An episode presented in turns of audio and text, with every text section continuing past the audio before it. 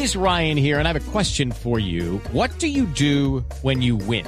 Like, are you a fist pumper? A woohooer, a hand clapper, a high fiver. I kind of like the high five, but if you want to hone in on those winning moves, check out Chumba Casino. At ChumbaCasino.com, choose from hundreds of social casino style games for your chance to redeem serious cash prizes. There are new game releases weekly, plus free daily bonuses. So don't wait. Start having the most fun ever at ChumbaCasino.com. No purchase necessary. BGW. Void were prohibited by law. See terms and conditions. 18 plus. Son las 11 de la mañana, un minuto, mucha atención. Iniciamos este boletín de noticias con una información internacional. El grupo radical Estado Islámico publicó hoy en Internet un supuesto audio del rehén japonés Kenji Goto, en el que afirma que su compañero de cautiverio Haruna Yukawa fue ejecutado por los yihadistas en las últimas horas. Estaremos muy atentos del desarrollo y de la confirmación de esta noticia según se ha dicho, de la verificación como tal de este audio que se ha publicado en Internet, como yo ya lo mencionamos, por parte del Grupo Radical Estado Islámico. Blue Radio está en las calles de Venezuela. La oligarquía nos tendió una emboscada. Escuche la evolución de la crisis política y económica del vecino país con nuestros enviados especiales. Radio y bluradio.com. La nueva alternativa. Vamos ahora a las calles de Venezuela, a Caracas. Alterno a las marchas de la oposición, el gobierno del presidente Nicolás Maduro adelanta una gran jornada de abastecimiento de alimentos. Recordemos que en Caracas y en las diferentes ciudades de este país se vive una grave situación, una crisis alimentaria. Vamos a las calles de Caracas con Aaron Corredor. Hola, buenos días. Estamos aquí en la Avenida Bolívar, en el centro de Caracas, donde se realiza la gran jornada de abastecimiento de alimentos y estamos con una de las personas que lleva haciendo fila desde hace varias horas. ¿A qué hora llegó aquí a este, pues, a este punto? A las 4 de la mañana. ¿Qué productos quiere comprar?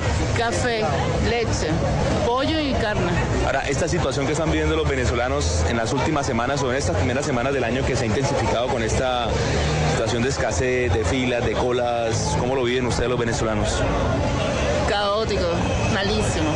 Es lo peor porque de verdad que en los 40 años que yo tengo, yo nunca me imaginé que iba a pasar esto, porque siempre, siempre estamos acostumbrados a, comprar en supermercado libremente todo lo que quisiera, pero no hacer estas colas, por primera vez que estoy haciendo estas colas. Vale, gracias.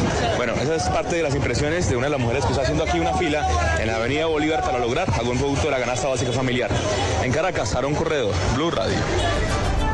Muchas gracias, Aaron. Y volviendo al panorama nacional, la joven Camila Aguavara, quien le fue trasplantada la médula ósea en la ciudad de Medellín, ha presentado algunas complicaciones de salud en las últimas horas. El reporte con Byron García. Una segunda recaída sufrió esta madrugada la joven Camila Aguavara en su proceso de recuperación luego del trasplante de médula ósea al que fue sometida hace un mes. Su madre, Patricia Franco, confirma que presenta hemorragia en uno de sus pulmones y el estado es crítico. Desde anoche ingresó a la, a la unidad de cuidados intensivos. Pues tiene algo en el pulmón, o sea, no sabemos bien qué es, pero venía pues ya en días pasados había presentado una hemorragia alveolar y es grave y pues ayer le hicieron una, un TAC y mostró que ahora está mucho más grande lo que tiene en el pulmón. Los médicos trabajan para estabilizarla nuevamente y practicarle exámenes que permitan identificar las causas de la afección pulmonar. En Medellín, Byron García, Blue Radio.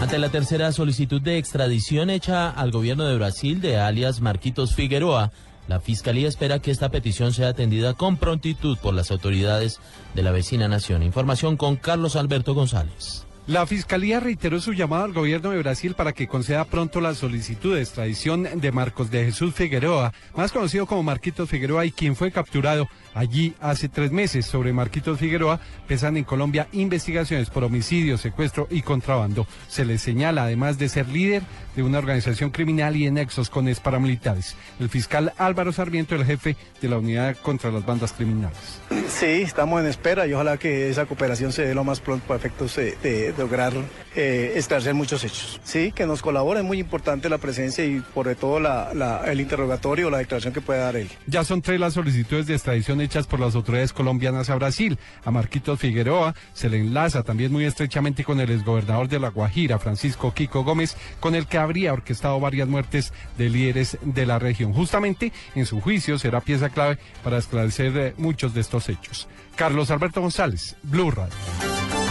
Un llamado de urgencia hizo el Instituto Nacional de Salud para que los colombianos se acerquen a donar sangre. Información con Jenny Navarro. Buenos días, de acuerdo con el Instituto Nacional de Salud, cada vez se requiere realizar alrededor de 100.000 transfusiones como tratamiento de anemias crónicas, afecciones oncohematológicas, trauma, lesiones, entre otras. Y durante esta época dicho requerimiento puede aumentar en aproximadamente 1.000 transfusiones.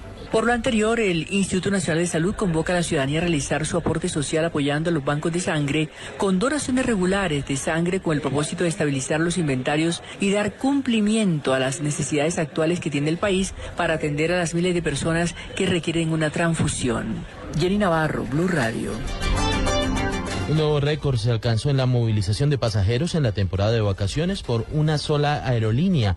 Viajaron casi 2.2 millones de personas. Julián Calderón tiene más detalles. Buenos días. Al cierre de la actual temporada vacacional, comprendida entre 5 de diciembre de 2014 y 12 de diciembre de 2015, las aerolíneas Avianca Holdings transportaron cerca de 3 millones de pasajeros, cifra récord en su operación.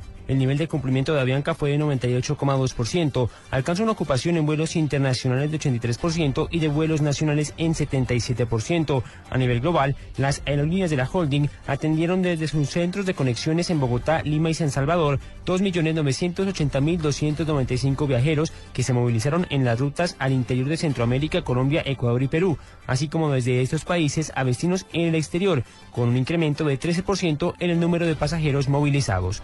Julián Calderón, Blue Radio. Y en las últimas horas el ejército de Arauca ofreció 5 millones de pesos como recompensa a quien brinde información para ubicar las motos robadas por el ELN en esta semana. Detalles con Francisco Díaz. El coronel Luis Danilo Murcia, comandante de la Fuerza de Tarea Quirón en Arauca, ofreció 5 millones de pesos como recompensa a quien brinde información para ubicar las 29 motocicletas robadas por la guerrilla del ELN a la empresa Auteco en la vía Tame Arauca.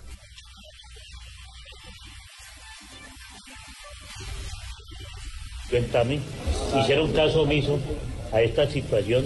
Las tropas que realizan registro y control en el área ya tienen ubicadas algunas motos que serán recuperadas en las próximas horas. Ya tenemos algunas ubicadas, estamos trabajando en ello para poder llegar hasta allá y recuperarlas.